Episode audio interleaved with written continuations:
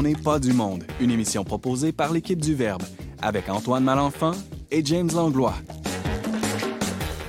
Cette semaine à l'émission, Olivier Bonassi se pose la plus importante de toutes les questions. Dieu existe-t-il? Bref, on n'est pas du monde.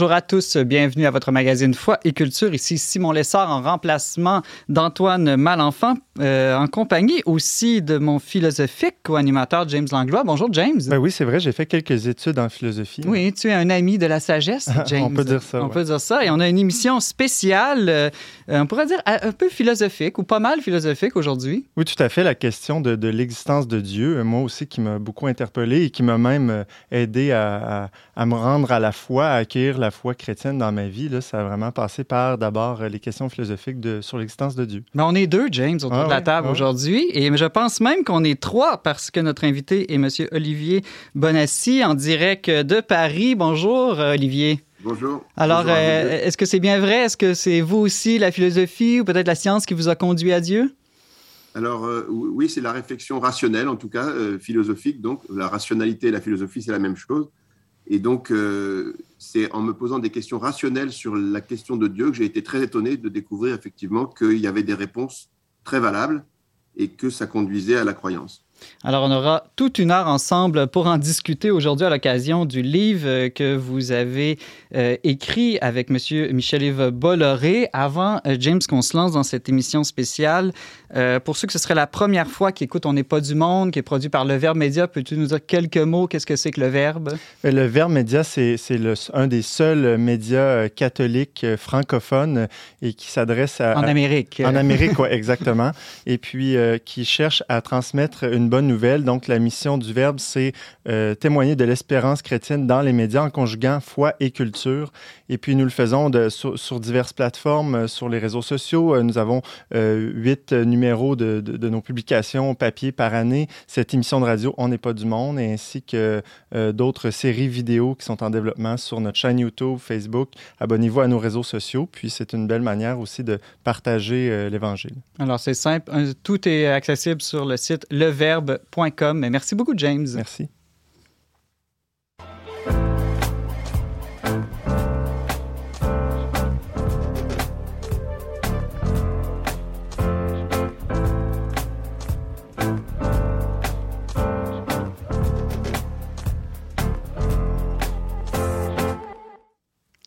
La question de Dieu et de la science a toujours fait l'objet de débats est-ce qu'il existe un Dieu créateur? La science a considérablement évolué dans les 100 dernières années. Quels sont les enseignements à tirer des dernières découvertes modernes et comment impactent-elles le sujet? Dans leur livre Dieu, la science, les preuves, l'aube d'une révolution, Michel-Yves Bolloré et Olivier Bonassi ont mené une enquête de plus de trois ans en s'appuyant sur les témoignages des plus grands scientifiques de la planète et de l'histoire qui nous aident à clarifier cette question essentielle. Un livre étonnant, provoquant même pour certains, qui ne fait pas l'unanimité, mais qui ne laisse personne indifférent. Un livre qui pousse en tout cas à la réflexion et à la discussion. Olivier Bonassi, bonjour et merci d'avoir accepté notre invitation. Merci à vous surtout. Alors, euh, je rappelle que vous êtes en direct de Paris. On espère que tout ira bien euh, du point de vue de la technique euh, avant qu'on entre là dans le sujet précisément de votre livre, j'aimerais ça qu'on revienne un peu à, votre parcours. Là. donc, vous nous disiez en entrée d'émission que c'est un peu toute cette réflexion philosophique qui vous avait conduit à Dieu. Est-ce que la question de Dieu vous a toujours, on pourrait dire, passionné ou intéressé? non, pas du tout. Moi, quand j'avais 20 ans, J'étais dans une famille où on parlait jamais de Dieu, mais mon père était protestant, ma mère catholique, mais ils s'étaient battus au début de leur mariage et ils n'en parlaient jamais. Et donc, euh, ce sujet n'était pas du tout dans ma tête. Et je pensais que la vie, c'était euh, réussir, euh, s'amuser, gagner de l'argent, avoir des réussites de toutes sortes. C'était ça qu'il fallait faire pour vivre bien. Et donc, j'avais commencé à bien travailler. J'avais fait des études scientifiques. J'avais intégré l'école polytechnique, qui est une bonne école en France. Et je voulais faire de la politique et tout ça. Et puis j'ai commencé par hasard à monter des sociétés. Et en montant des sociétés, j'ai gagné de l'argent, je me suis amusé. Et puis au bout d'un moment, ça m'apportait pas ce que je pensais que ça m'apporterait. Si j'étais un peu déçu de, ces choses-là. Euh, et je me suis dit, mais en fait, euh, quel est le but de tout ça?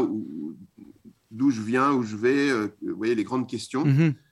Et j'étais persuadé qu'il n'y avait pas de réponse à ces questions, parce que je me disais, s'il y avait des réponses, tout le monde les aurait trouvées. Et en fait, j'ai cherché sans chercher. Et dans un coin de ma famille, il y avait un catholique qui m'a renvoyé un livre d'un grand normalien euh, intellectuel euh, très puissant qui s'appelait Jean Doja, euh, qui avait une argumentation sur les raisons de croire qui était rationnelle.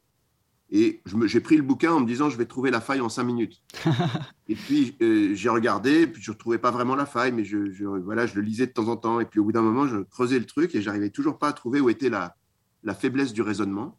Et puis, ça m'a pris longtemps, parce que sur ces sujets-là, on ne change pas d'avis en cinq minutes. Euh, et donc, au bout de 3-4 ans, j'étais tellement convaincu que je suis parti faire de la théologie. J'ai fait 4 années de théologie pour vérifier tout ça. Et à la fin, j'étais vraiment convaincu que c'était vrai. Mais quand vous êtes convaincu que c'est vrai au niveau intellectuel, ça ne mhm. suffit pas. Il faut ensuite voir si ça marche dans la vie. C'est-à-dire si quand vous priez, si vous, le Dieu est vraiment en providence, si, si ça marche en fait. Et, et donc c'est une autre étape qui est venue après, qui a fait que j'ai fait beaucoup de projets pour l'Église et pour la foi catholique. J'ai lancé un centre pour la Vierge Marie à Nazareth. J'ai fait des, un projet qui s'appelait les Vierges Pèlerines. Ensuite, on a lancé le site Aletheia, qui est le premier site catholique du monde. Et puis, on a lancé Osana et pas mal de, vidéos, de sites et de, spectacles. Le très beau site euh, Marie de Nazareth. Là. voilà, Marie de Nazareth, qui est effectivement une, une, activité qui me prend pas mal de temps. Et avec tout ça, j'ai rencontré des gens extraordinaires. J'ai rencontré aussi Dieu de diverses manières. Et voilà, au bout d'un moment, je me suis dit, là, je ne peux plus douter une minute. Et alors, ce qui s'est passé, ce qui était amusant, c'était que je suis marié avec Laurence, on a six enfants, et euh, mes deux filles aînées étaient dans une école catholique avec un prof qui s'appelait Saint-Sauveur, un prof de philo, qui ne croyait pas en Dieu, et, euh, et mais, il parlait mal de la religion. Et mhm. mes filles disent, si mon papa était là, il vous répondrait à, vos choses. Et donc, euh, ils rentrent en relation tous les deux.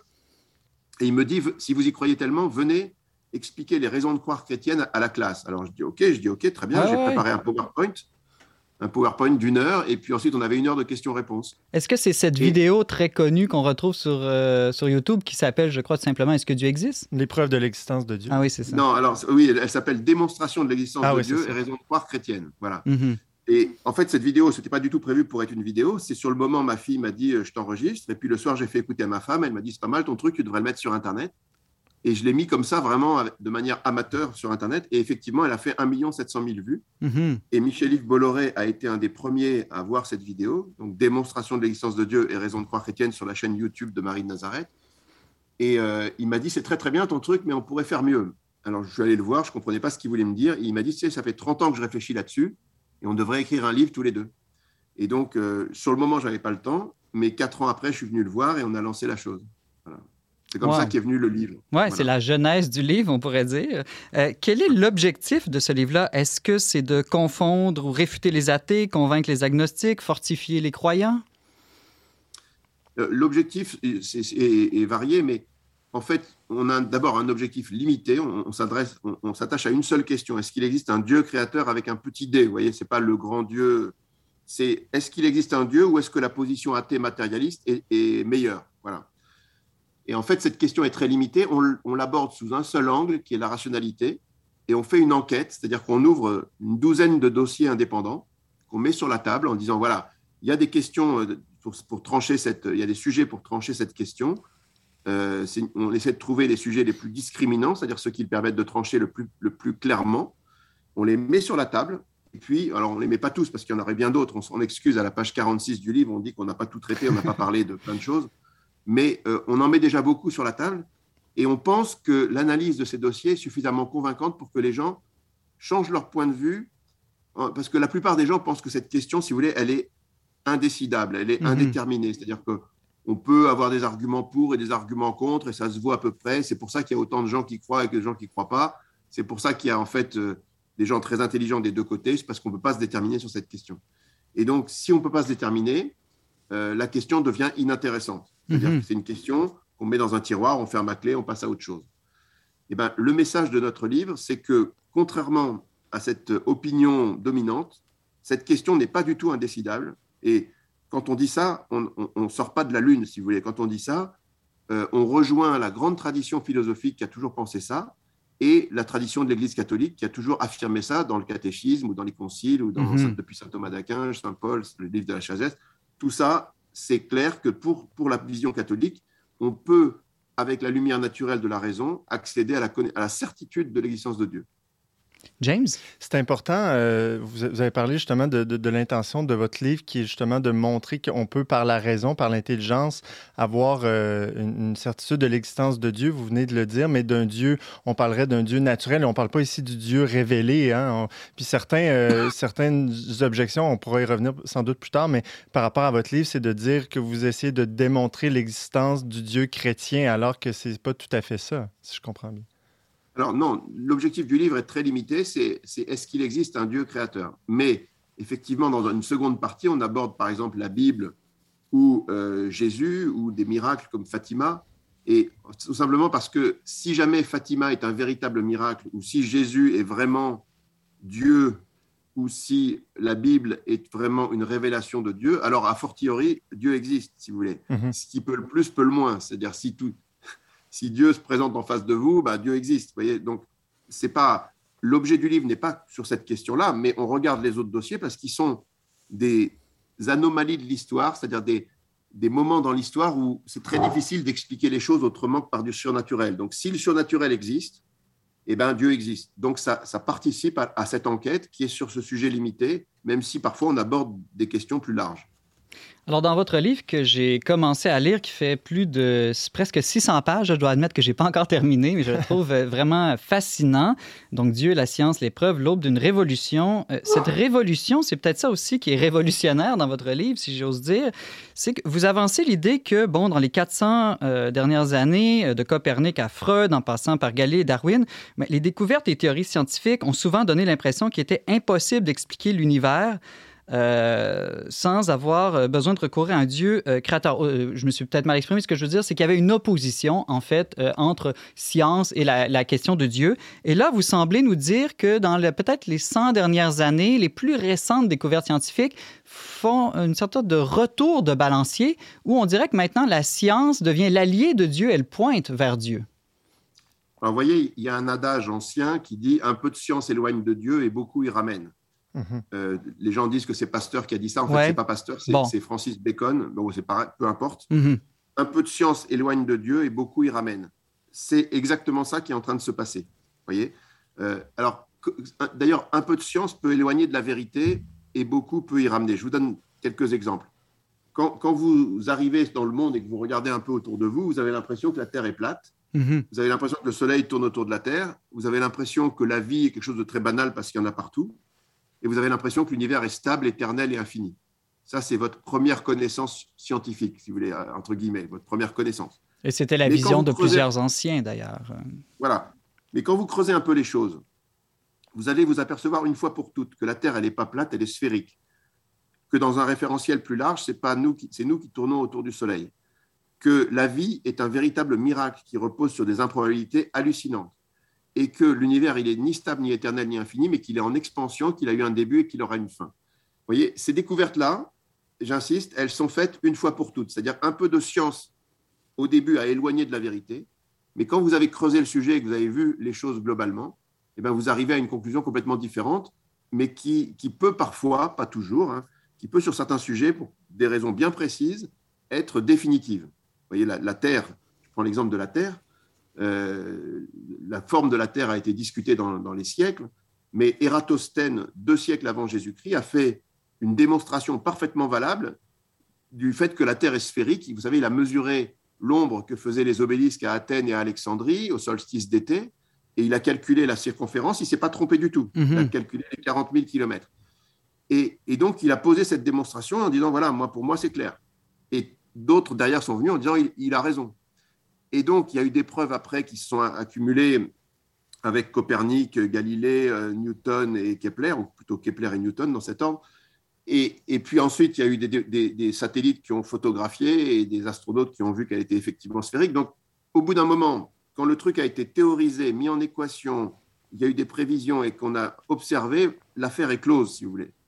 Et donc, euh, on peut dire que on ne changera plus jamais d'avis sur ces sujets, comme on ne changera plus jamais d'avis sur le fait que l'univers est en expansion et qu'il a eu un début. Et ça, ça a des conséquences immenses conséquences immenses, dont celle de, de, nous ramener à la question de l'existence euh, de Dieu. Là, dans votre livre, vous abordez différentes euh, euh, découvertes scientifiques, la relativité générale, la mécanique quantique, la théorie du Big Bang, toute la, théorie même de l'évolution et ses avancées plus récentes sur l'origine de la vie. Parmi toutes ces avancées, est-ce qu'il y en a une qui, selon vous, vous frappe davantage, vous convainc davantage pour l'existence de Dieu?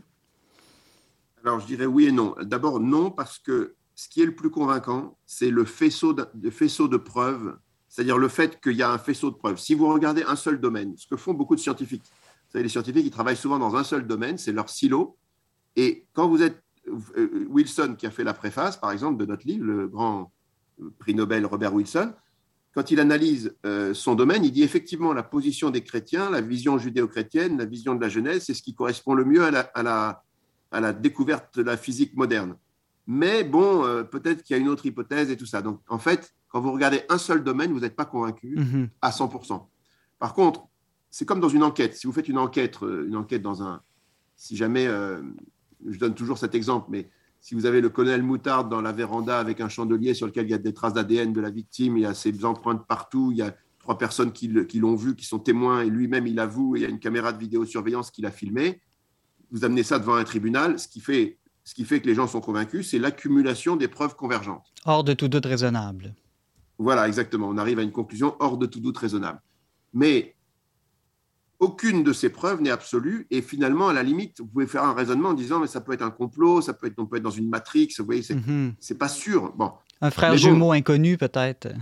oui, il y, a, des scénarios qu'on peut imaginer. Mais globalement, voilà, au bout d'un moment, on se dit, euh, bon, non, moi, je ne crois pas à ça. C'est chacun qui doit se déterminer, encore une fois, dans cette enquête. C'est le lecteur qui est le jury et qui doit dire, OK, moi, je trouve que c'est plus raisonnable de penser ça.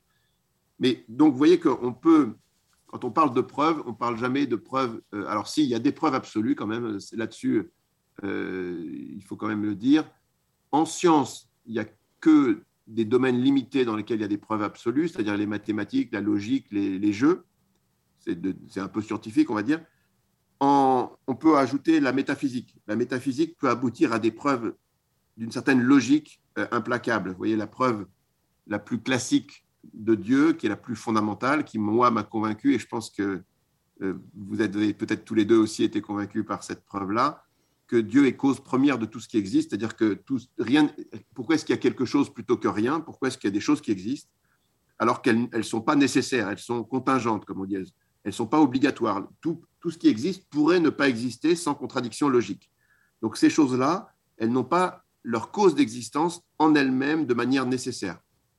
Euh, par exemple, 2 plus 2 égale 4, euh, il n'y a pas de cause d'existence, c'est nécessaire. Mhm. Vous voyez, donc il n'y a pas à chercher d'explication puisque ça ne peut pas être autrement.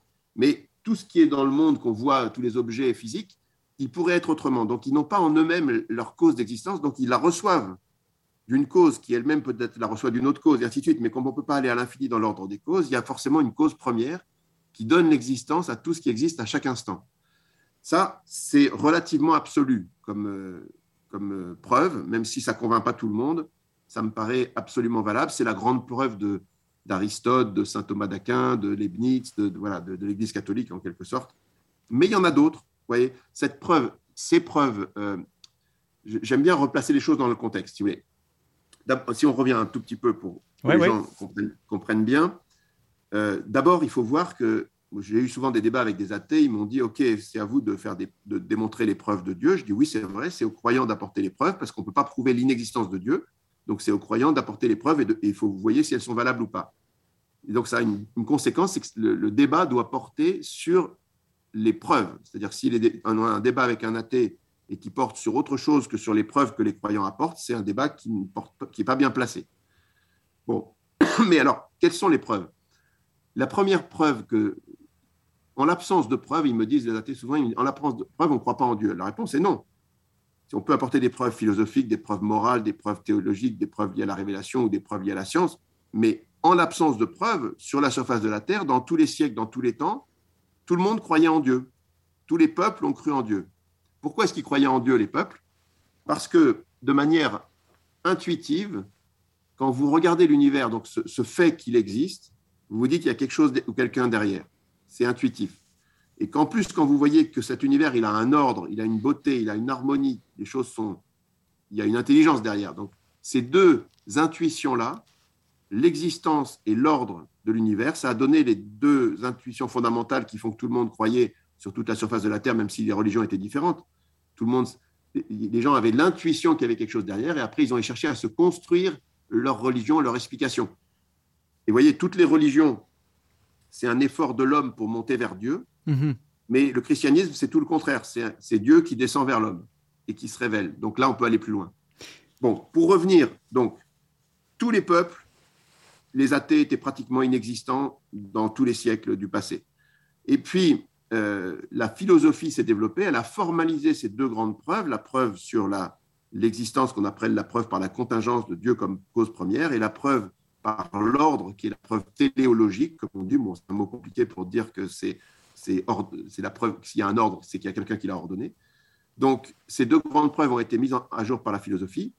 Et il y a une troisième preuve qui est, venue, qui est un peu moins intuitive, qui est la preuve de l'idée qu'il y a un commencement dans le temps, si vous voulez. C'est plus la causalité verticale de la preuve euh, contingence. Classique, oui c'est la causalité horizontale qui dit qu'il y a dans le temps, si tout ce qui a commencé a forcément, tout ce qui commence a forcément une cause. Donc, si l'univers avait commencé, ben, ce serait très facile de dire qu'il y a forcément un Dieu qui l'a créé. C'est pour ça que tous les athées dans tous les siècles ont toujours pensé que l'univers avait jamais commencé. Mm-hmm. Et c'est pour ça, j'imagine, que la théorie du Big Bang est révolutionnaire sur cette question-là. Alors, la théorie du Big Bang euh, pose une énorme question aux athées, effectivement, parce que euh, ils pensaient que l'univers était stable, éternel et infini. Euh, c'est clairement pas le cas. Mhm. Donc, alors, il faut aller un tout petit peu plus loin pour affirmer qu'il y a un véritable début au temps, à l'espace et à la matière. Si vous le, voulez, euh, pardon Olivier, je vais vous arrêter. On va faire une brève pause musicale et on y reviendra sur cette question du Big Bang dans un instant.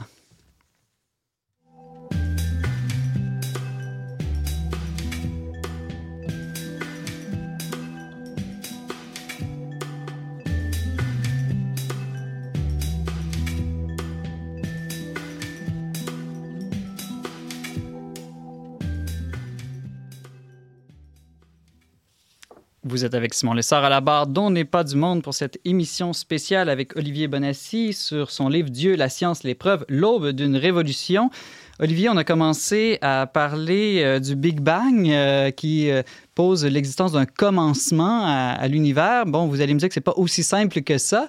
alors, allons-y. Comment le Big Bang, ou du moins toute la théorie autour de cette question, nous, nous conduit à Dieu aujourd'hui?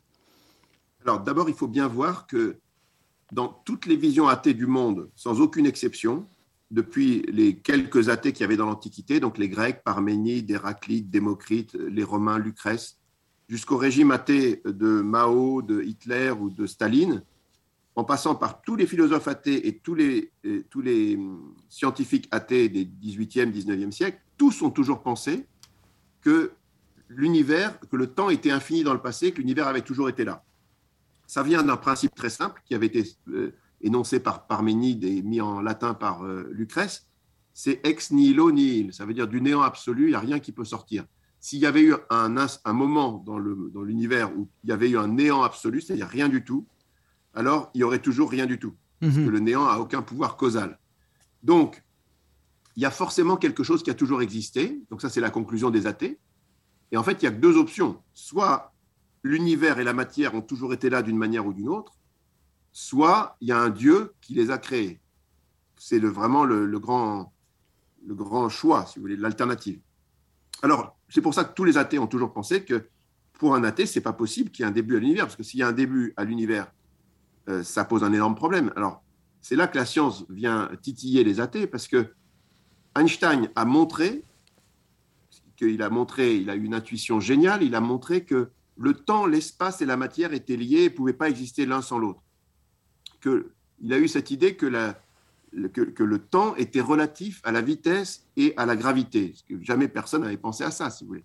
Et donc, ça a été euh, une intuition qui a été théorisée, qui a été mise en équation, qui a, été, qui a généré des prévisions. Et les prévisions ont été vérifiées. Et aujourd'hui, il y a un consensus absolu. Tout le monde est d'accord, on en est sûr. Donc, le temps, l'espace et la matière, dans notre espace-temps, euh, ils sont liés et ils ne peuvent pas exister l'un sans les deux autres. Et donc, s'ils si, ont eu un début, ça veut dire que la cause qui a permis cette émergence, elle est forcément non temporelle, non spatiale, non matérielle. Elle a eu la puissance de tout créer et elle a en plus tout réglé avec mesure, nombre et poids, comme dit la Bible, pour que les atomes puissent être stables, que les étoiles puissent brûler 10 euh, milliards d'années et que la vie complexe puisse se développer. Donc, là, les athées ont un énorme problème parce que s'il y a un début, ça ne leur va pas. Alors, il faut replacer cette recherche dans son contexte parce que Aristote, déjà, lui, il pensait effectivement que l'univers était stable, éternel, infini. Et six siècles après Aristote, il y a un penseur qui s'appelle Philopon, qui est un commentateur chrétien, mhm. qui reprend les travaux d'Aristote, il réfléchit deux minutes et il dit en fait, un temps infini dans le passé, c'est pas possible. Parce que si vous réfléchissez bien, ok, il peut y avoir un infini dans le futur. Si vous commencez à compter 0, 1, 2, 3, 4, 5 et que vous arrêtez jamais, vous allez aller vers l'infini. Il n'y a aucun, aucune grandeur qui vous sera inaccessible. Vous pourrez toujours dépasser n'importe quel chiffre mais ça, restera toujours un infini potentiel, c'est-à-dire que vous n'atteindrez jamais l'infini. Mhm. Et pour la même raison qu'en partant de maintenant, vous ne pouvez pas atteindre l'infini, vous ne pouvez pas provenir de l'infini et atteindre maintenant. Ce n'est pas possible. Donc, Philopon dit, un temps infini dans le passé, c'est quelque chose d'irrationnel, c'est quelque chose qui n'est pas rationnel. Et cette idée qui est très juste, elle est reprise par les penseurs musulmans au Moyen Âge, elle est reprise par Saint Albert le Grand, elle est reprise par Saint Bonaventure, et par pas mal d'autres gens, mais saint Thomas d'Aquin dit on n'a pas besoin de cette preuve, même il n'y croyait pas. Et donc, elle n'aura pas beaucoup de succès parce que l'Église catholique a en gros repris euh, l'essentiel de saint Thomas d'Aquin. Donc, ça n'a pas eu de poids tellement, alors que c'était parfaitement valable. Et voilà qu'au début du XXe siècle, la découverte de la thermodynamique, donc la thermodynamique, c'est l'idée que l'entropie, le, désordre dans un système fermé sans apport d'information est toujours en train de croître. Donc, il y, a une évolution irréversible des, des choses dans l'univers.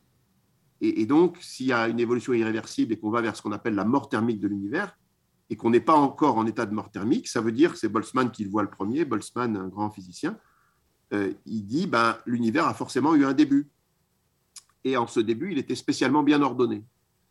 Et donc, cette euh, conclusion de Boltzmann est parfaitement valable par la thermodynamique, mais il y a une deuxième conclusion qui vient par les équations d'Einstein, qui sont instables, et qui montre que l'univers est en expansion. Ensuite, cette reconnaissance de l'instabilité des équations d'Einstein, elle est démontrée par euh, euh, Friedman et Lemaître, qui sont deux grands savants, et après, elle est observée par Hubble, qui voit, dans le plus grand télescope du monde, il voit que les galaxies, qu'il y a d'autres galaxies que notre galaxie, et il voit qu'elles s'éloignent de nous d'autant plus vite qu'elles sont loin.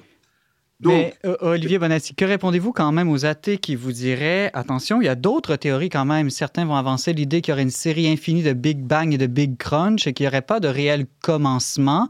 Euh, ou encore l'idée qu'il y aurait des multivers, plusieurs univers et que l'un viendrait de l'autre et donc on n'a pas nécessairement besoin de Dieu pour expliquer l'observation actuelle de l'expansion de l'univers.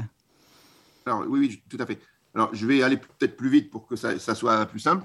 Mais en gros, si vous voulez, la chose qui change, euh, c'est que dans les années 60, on découvre avec Robert Wilson le rayonnement de fond cosmologique qui la preuve que le Big Bang a vraiment eu lieu, ça on en est sûr. Mhm. Et effectivement, les athées qui sont très embêtés, ils disent, OK, il y a un Big Bang maintenant, l'univers est en expansion, mais ça va s'arrêter, on va passer en Big Crunch. Mhm.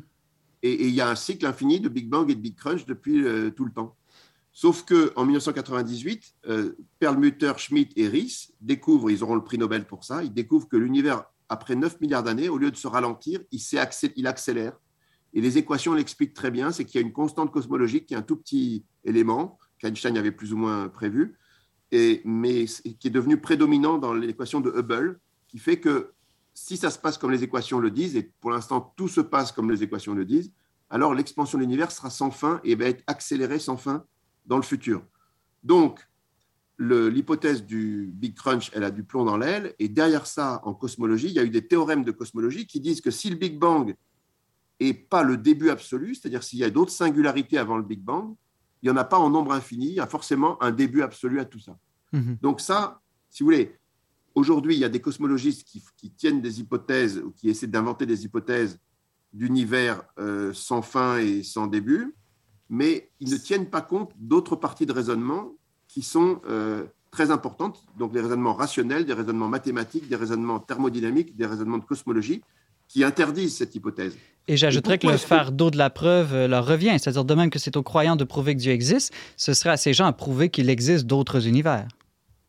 Alors, les multivers, c'est encore autre chose. Les mhm. multivers, on va y venir juste après. Mais simplement, le fait qu'il y a un début, euh, ça contredit beaucoup de raisonnements rationnels. Et pourquoi est-ce que les gens euh, continuent dans cette hypothèse-là? C'est parce que si jamais ils admettent qu'il y a un début, ils sont obligés de dire qu'il y a un Dieu. Vous voyez ce que je veux dire? Et ça, ça leur va pas. Il y a mhm. beaucoup de gens qui veulent pas de cette hypothèse. Donc, ils sont obligés de trouver une hypothèse alternative. Comme vous le dites, cette hypothèse, elle est totalement spéculative. Elle repose sur aucune donnée du monde réel. Elle est, elle est faite, euh, il n'y a aucun consensus scientifique. Euh, peut-être, voilà. Et alors, après, qu'est-ce qui va conduire les gens au multivers? C'est une deuxième chose. C'est ce qu'on appelle le réglage fin de l'univers. L'univers est réglé donc dans les années 60, quand on découvre avec euh, Wilson découvre le rayonnement de fond cosmologique et les abondances, c'est-à-dire que le fait que euh, la répartition de l'hydrogène et de l'hélium et des gaz rares, elle est exactement celle qui est prévue dans les équations, dans l'univers. Donc tout ça, ça confirme complètement que les équations d'Einstein fonctionnent et qu'il y a bien eu un Big Bang. Et donc, un gars, celui qui a aidé Robert Wilson à comprendre sa découverte, qui s'appelle Robert Dicke à Princeton, il prend les équations, il calcule que si un instant après le Big Bang, la vitesse d'expansion de l'univers est changée du 15e chiffre après la virgule, on n'est plus là pour en parler. Et alors, il, dit, mais c'est pas possible, qui a réglé ça? Et derrière lui, il y a des dizaines de scientifiques qui vont faire des dizaines d'observations en disant que toutes les données de l'univers, tous les éléments, la vitesse de la lumière, la constante de structure fine, le poids de l'électron, le poids du proton, la masse de, de ceci, de cela, enfin, tous les éléments sont bien réglés. Et si vous en changez un seul, euh, l'univers se détraque et la vie est impossible. Et donc, c'est ce qu'on appelle le réglage fin de l'univers. Et ce réglage fin, quand vous voulez l'expliquer, il n'y a que deux explications. Alors, tout le monde est d'accord sur le réglage fin. Personne ne le savait il y a 60 ans, mais aujourd'hui, tout le monde est d'accord. Il n'y a que deux explications. Soit il y a un esprit supérieurement intelligent qui a réglé les choses de manière euh, avec mesure, nombre et poids, hein, encore une fois. Ou alors, si vous refusez cette hypothèse de Dieu, vous êtes obligé de penser qu'il y a un nombre très très grand d'univers et qu'on a eu de la chance d'être dans le bon. Mhm. alors, c'est là qu'intervient l'hypothèse des multivers.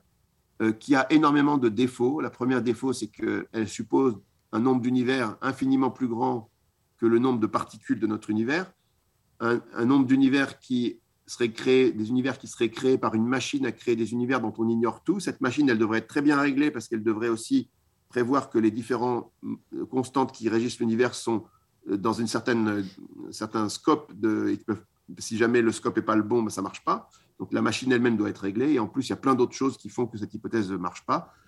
Et puis, on peut, on peut rajouter encore euh, l'idée que de, ce sont, quoi qu'il arrive, des hypothèses euh, spéculatives, des hypothèses euh, invérifiables, des hypothèses qui n'ont aucune, aucun élément du monde réel, aucune prévision, aucun élément du monde réel qui peut les justifier.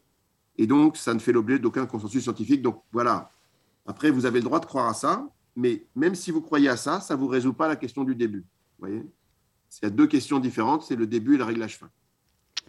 Une, euh, une, question qui a beaucoup soulevé euh, votre livre, Olivier Vanassi, c'est l'idée de preuve que l'on pourrait prouver euh, l'existence de Dieu. Certains n'aiment pas ce mot, on dirait que ça, dérange. D'un côté, vous dites, bah, moi je présente des preuves, mais les gens demeurent libres d'y adhérer ou pas.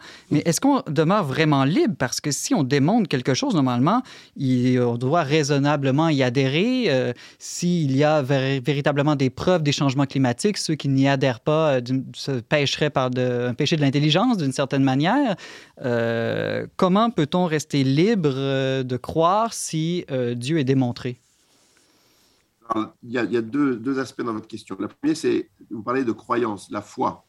Alors, la foi, c'est pas de l'ordre de la connaissance, c'est de l'ordre de l'adhésion et de la confiance. Si j'ai foi en vous, ou si j'ai foi en Jésus, ou si j'ai foi en Dieu, ça ne veut pas dire que je sais que vous existez ou je sais que Jésus existe. Parce qu'il y a des tas de gens qui savent que Jésus existe, mais ils n'ont pas la foi en Jésus. Voyez?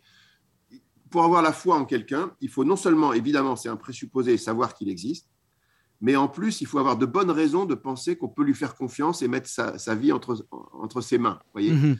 Donc la foi, c'est un acte de la volonté libre qui s'appuie sur l'intelligence, mais qui est un acte de la volonté libre, de la liberté, qui est un acte d'adhésion et de confiance. Donc vous pouvez tout à fait savoir que Dieu existe et lui refuser votre confiance et, lui dire non, je n'ai pas du tout envie de faire confiance à Dieu. ou à Jésus. voyez Quand Jésus arrive sur les chemins de Palestine et qu'il dit, demande la foi, évidemment, les gens, ils savent qu'il existe, il n'y a pas de problème. Mais ils ont vu aussi qu'il a fait des miracles, qu'il a dit des choses et tout ça. Et donc, à un moment, ils peuvent lui faire confiance, en faire un saut en disant, OK, sur cette base rationnelle, je te fais confiance et j'ai je, foi en toi. Vous faites ça pareil avec votre épouse, avec votre ami. Euh, si vous, la foi, c'est un acte de la liberté. Donc, il faut bien distinguer notre livre qui porte sur la connaissance de, l'acte de liberté qui restera toujours valable. En face de n'importe quoi, vous restez libre, si vous voulez, même sur des sujets scientifiques. Vous avez, la liberté de croire que la Terre est plate. Il y a plein de gens qui y croient encore. d'après les sondages, c'est archi prouvé que la Terre est, sphérique depuis Eratosthène, comme je vous disais, mais il y a encore, paraît-il, 9% des Français et 16% des Américains qui pensent que la Terre est plate. Mhm. Donc vous avez le droit, c'est pas parce qu'une chose est prouvée que tout le monde y croit ou que vous, que vous perdez votre liberté. Et par rapport à Dieu, même si vous savez, de toute façon, les démons savent, dans la, si ceux qui croient en Dieu, euh, il y a une phrase de la Bible qui dit les démons savent que, que Dieu existe, mais ils brûlent, c'est-à-dire qu'ils n'ont pas la foi. Euh, même quand vous, tôt ou tard, enfin ma conviction et celle des croyants, c'est que tôt ou tard, tout le monde va être en face de Dieu. Donc, il n'y aura plus de doute sur l'existence de Dieu. Mais il faudra quand même savoir si on a envie de lui donner votre vie. Donc, la, la liberté intervient. Voilà. Donc, alors, après, il y a un autre point très important, le deuxième point, c'est de repérer que les preuves que Dieu donne de son existence ne sont pas des preuves coercitives et des preuves contraignantes. C'est-à-dire que il pourrait apparaître tous les matins dans, votre chambre et pourrait dire j'existe. Mais ça serait un peu contre-productif par rapport au but de Dieu. Alors ça, c'est après ça, ça dépasse notre livre, mais le but de Dieu, certainement, c'est s'il a voulu nous créer à son image et comme être libre qui cherche l'amour, donc il veut qu'on ait une relation avec lui. Donc il y a une certaine forme de distance pour que on le cherche, vous voyez. Et c'est là où intervient euh, Pascal, qui a une très belle phrase. Il dit il y a assez de lumière pour ceux qui veulent voir et assez d'obscurité pour ceux qui sont dans une disposition contraire. Alors cette phrase, quand vous l'écoutez pour la première fois, vous avez l'impression que c'est 50-50, c'est-à-dire qu'il y a autant de lumière que d'obscurité, mhm. on ne sait pas. C'est pas du tout ça qu'elle dit. Cette phrase, elle dit si vous voulez voir, il y a assez de lumière. C'est-à-dire si vous voulez voir, il y a des preuves, il y a assez de lumière pour que vous puissiez trouver. Mais si vous êtes dans une disposition contraire, c'est-à-dire si vous ne voulez pas voir, donc là, ça se passe au niveau de la volonté. Il y a des gens, ils ne veulent pas voir, ils ne veulent pas que Dieu existe. Ils ne veulent pas. Euh, bon. Si vous ne voulez pas voir, il y a assez d'obscurité pour que vous puissiez trouver votre chemin là-dedans. Voilà. Donc en fait, si je résume, euh, les preuves de fait qui existent, ce sont des preuves véritables. C'est comme des traces de pas sur le sable. Si vous voyez des traces, vous pouvez en déduire le passage de quelqu'un ou de quelque chose, vous êtes, ce sont des véritables preuves. Maintenant, pour, pour pouvoir euh, vous prononcer sur qui est la personne, ça suppose davantage mhm. d'investigation et, et, vous, à la limite, ce sont des preuves euh, qu'on appelle apophatiques, c'est-à-dire négatives et indirectes. Vous pouvez rien dire de positif à partir de la science ou à partir de raisonnements, certains raisonnements philosophiques ne vous permettent pas de dire qui est Dieu. Si vous voulez savoir qui est Dieu et que vous voulez avoir plus d'informations, il faudrait que Dieu soit, se révèle il faudrait qu'il y ait de bonnes raisons de croire en une révélation de Dieu. Bon, alors il se trouve que dans le christianisme, il y a aussi des bonnes raisons, donc les prophéties, les miracles, la parole de Jésus, les, saints, l'expansion miraculeuse du christianisme, la permanence de l'Église, enfin, plein de, plein de raisons qui peuvent vous permettre de croire de manière rationnelle que la révélation est aussi raisonnable. Mhm. Voilà. Mais une fois que vous avez dépassé tout ce travail de la raison, est, très important. Mais l'homme est plus que sa raison, si vous voulez. L'homme, il, est aussi une volonté libre. Et donc, à un moment, il faut qu'il puisse expérimenter les choses, il faut qu'il puisse rencontrer Dieu, il faut qu'il puisse prier et voir que ça marche. Et, puis, et, là, euh, vous changez de registre. Donc, la raison, c'est une partie de l'homme, mais c'est une partie très importante parce que c'est à partir de la raison qu'on peut dialoguer avec tout le monde. Alors, Olivier on va faire une brève pause musicale et au retour, je vais essayer de vous adresser quelques objections qu'on a lues euh, dans la presse, entre autres au sujet de votre livre. À tout de suite.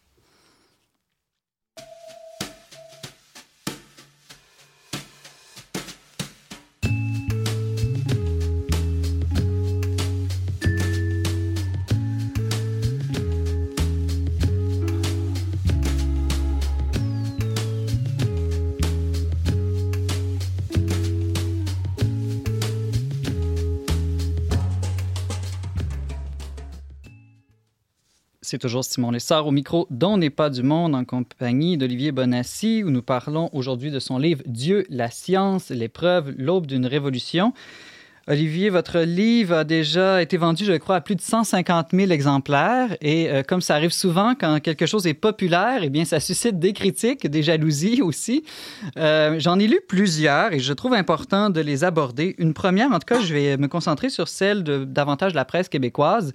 Euh, canadienne-française aussi. Euh, chez nous, donc, Yves Gingras, spécialiste de l'histoire des sciences à l'UCAM, a déclaré au journal La Presse qu'il considérait que vous péchiez par concordisme. Alors, qu'est-ce que le concordisme, selon lui? Ce serait de chercher à réinterpréter les dogmes religieux pour qu'ils concordent avec les avancées scientifiques euh, actuelles. je sais qu'on avait fait la même accusation à l'époque à Georges Lemaître lorsqu'il avait avancé pour la première fois l'hypothèse du Big Bang. Qu'est-ce que vous répondez à cette accusation de concordisme? Alors, Jean-Paul II, quand il fait une encyclique très importante qui s'appelle euh, Foi et raison, la première phrase, il dit La foi et la raison sont les deux ailes qui conduisent à la vérité. Et un peu plus loin, il explique qu'il n'y a qu'une seule vérité. Donc en fait, si la foi, c'est-à-dire quand on parle de foi, c'est la révélation, si ce qui vient par révélation comme connaissance et la raison ne concourent pas à la même vérité, il y a un problème. Parce que ça serait du discordisme. C'est l'idée, l'inverse du concordisme, c'est le discordisme. Ça veut dire que la foi dirait quelque chose et la raison dirait autre chose. C'est absurde. ou alors, c'est pas la vraie foi, parce qu'il y a un seul monde réel, il y a une seule réalité, une seule vérité. Et donc, la foi et la raison sont les deux ailes qui nous permettent de comprendre cette vérité et doivent concorder.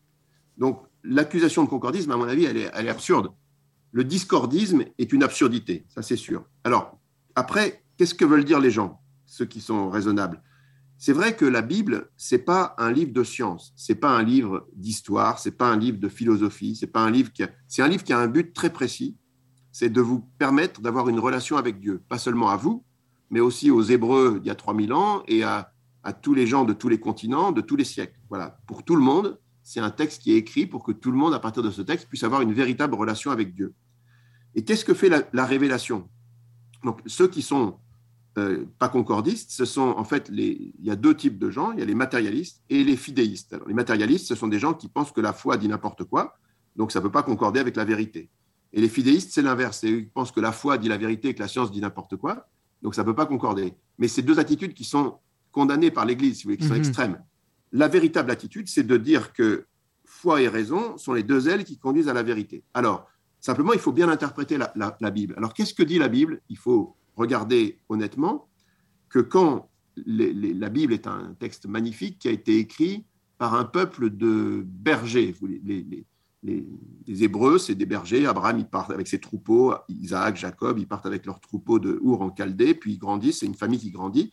Mais ça reste un tout petit peuple, si vous voulez. Un peuple qui n'a aucune euh, ambition intellectuelle. Ce n'est pas comme les grands empires qui entourent ce peuple, l'Égypte, la Perse, les Babylone, les Romains, les Grecs ils ont tous des savants, des astronomes, des bibliothèques et des gens très, très intelligents.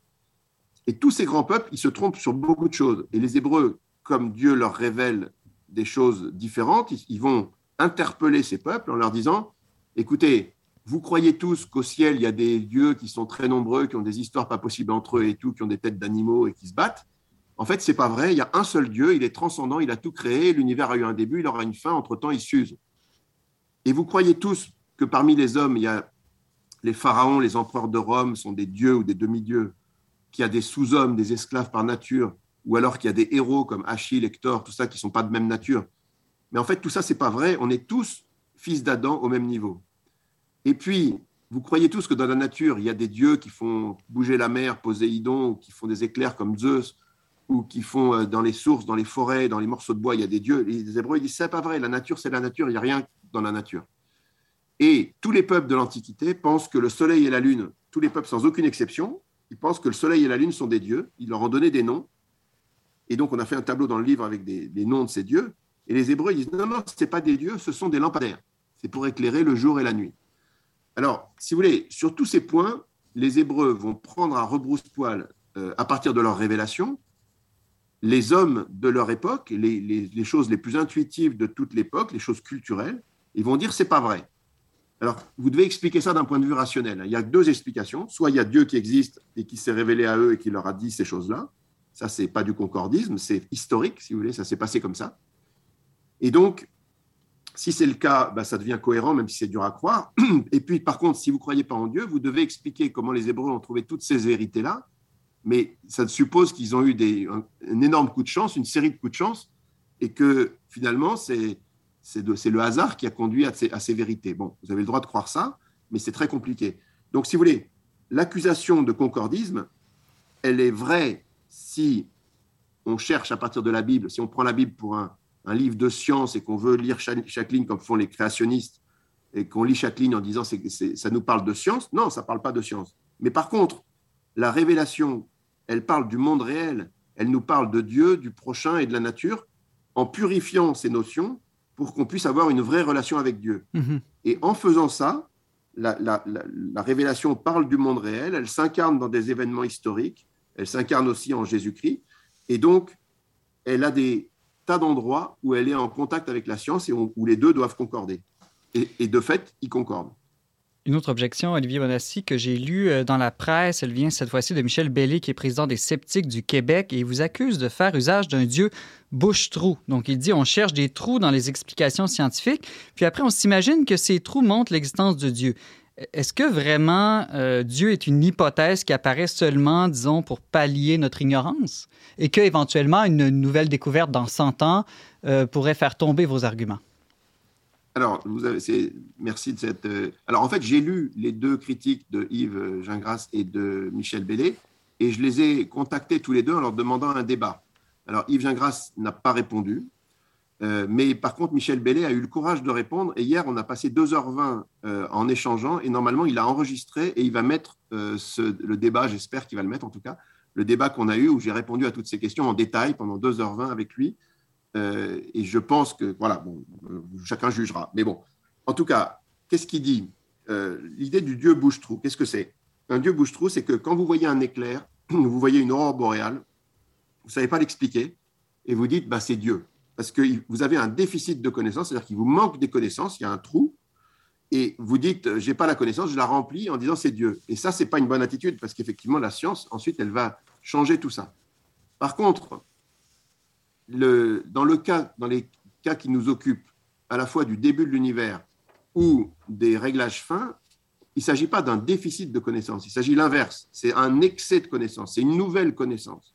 Une nouvelle connaissance qui pose une nouvelle question une question qu'on ne se posait pas il y a 60 ans. Voyez il y a 60 ans, personne ne se demandait pourquoi il y a un réglage fin, parce que tout le monde ignorait qu'il y avait un réglage fin. Et aujourd'hui, je pourrais vous montrer dans le livre des citations de grands savants qui disent que le réglage fin, on l'a découvert une fois pour toutes. Maintenant, il va falloir se coltiner avec ça. Il va falloir trouver des explications parce que c'est pas normal. C'est un truc bizarre. Donc, c'est pas du tout un Dieu bouche-trou. C'est une question nouvelle à laquelle il faut une explication. Et l'explication, il n'y en a pas beaucoup. Il n'y en a que deux soit il y a un dieu, soit il y a un multivers absolument euh, délirant avec un nombre de cas. Voilà. Donc, le, bouche-trou euh, est une mauvaise euh, accusation parce que, ou alors les gens n'ont pas compris de quoi on parle, mais ça n'a rien d'un bouche-trou, les, les, preuves qu'on donne dans le livre qui sont des preuves scientifiques. Olivier Bonassi, j'aimerais aborder une série d'autres objections que je trouve beaucoup moins fortes parce qu'elles ne parlent pas vraiment sur le contenu de votre livre, mais disons sur le phénomène éditorial d'une certaine manière. Donc, je vous les donne en rafale. J'ai entendu dire Ah, bien, il a publié dans une maison d'édition qui s'appelle Guy Daniel, qui n'est ni philosophique ni scientifique. On fait davantage dans le bien-être, dans la spiritualité, donc ça manque de sérieux. J'ai entendu dire aussi Ah, ben, ce livre est populaire seulement parce qu'un de ses co-auteurs, M. Bolloré, euh, fait partie d'une famille qui possède de grands médias et donc ils ont eu un support médiatique exceptionnel qu'aucun autre livre n'aurait eu en temps ordinaire.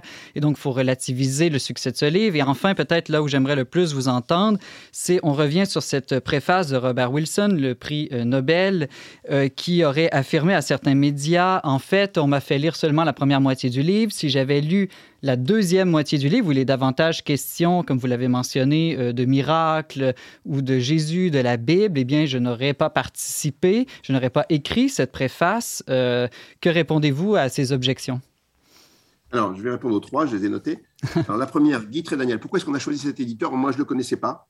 En fait, ce qui s'est passé, c'est que quand on a, euh, on, a été, euh, on a fait ce livre, Michel Yves n'avait pas parlé à beaucoup de monde. Il en a parlé assez tard, même à son épouse. Ensuite, il en a parlé assez, assez tard à son frère Vincent.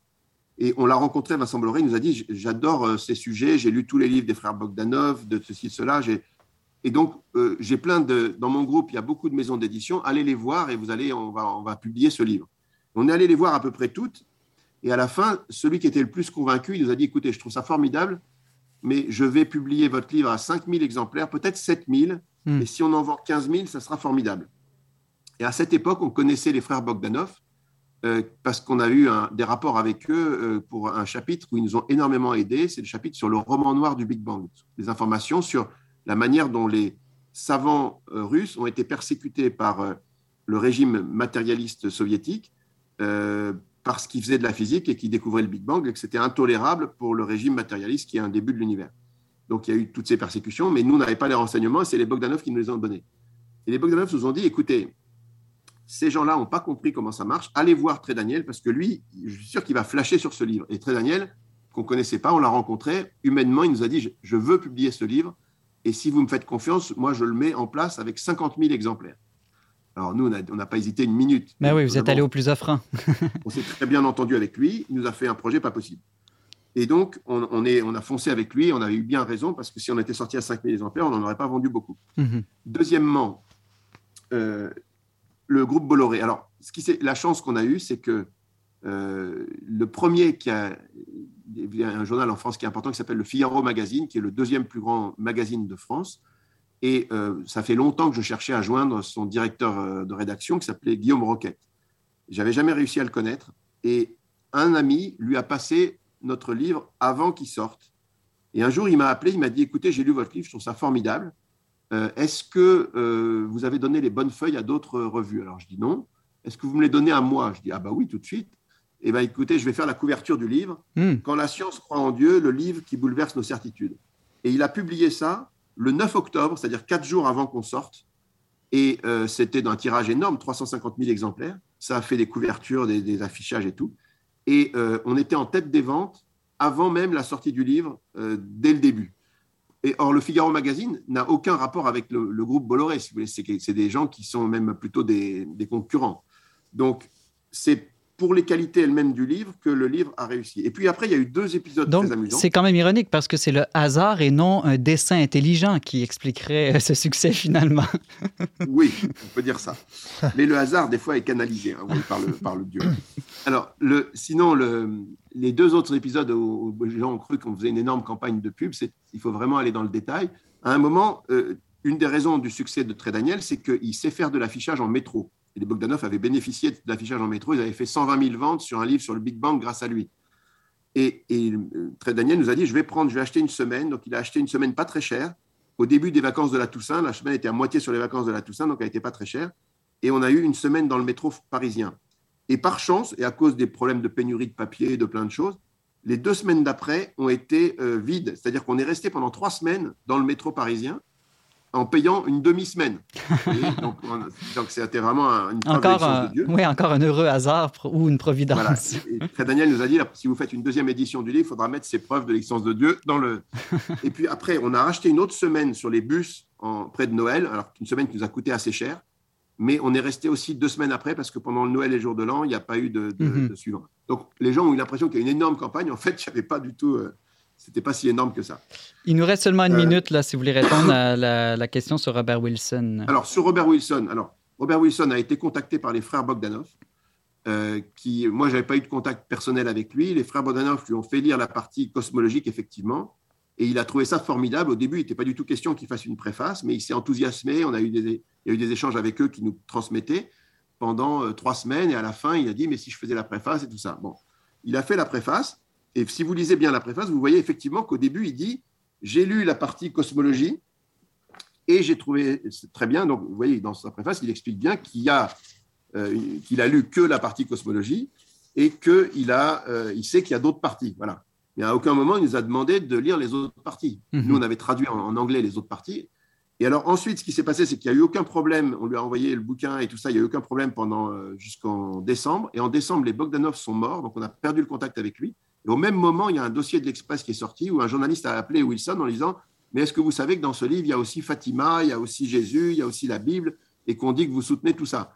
Et il a répondu Ah ben non, euh, moi, je ne sais pas ça. Et, effectivement, il n'avait jamais euh, lu ces parties-là.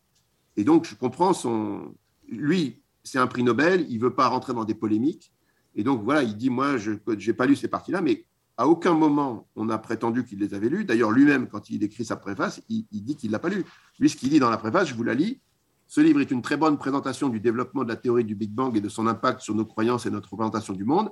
Après avoir lu les différents chapitres consacrés à la cosmologie, je pense que cet ouvrage offre une perspective particulièrement intéressante sur la science, la cosmologie et leurs implications philosophiques ou religieuses. Donc, il dit bien qu'il a lu que les chapitres consacrés à la cosmologie. On n'a jamais prétendu le contraire. Donc, il s'est prononcé sur ça. Et voilà. Mais merci beaucoup, Olivier Bonassi, co-auteur du livre Dieu, la science, l'épreuve, l'aube d'une révolution, paru au Québec le 16 février dernier aux éditions Guy Trédaniel. Merci d'avoir accepté notre invitation. J'espère vous rencontrer euh, au Québec euh, dans les prochains mois. Ce serait merveilleux, une visite chez nous.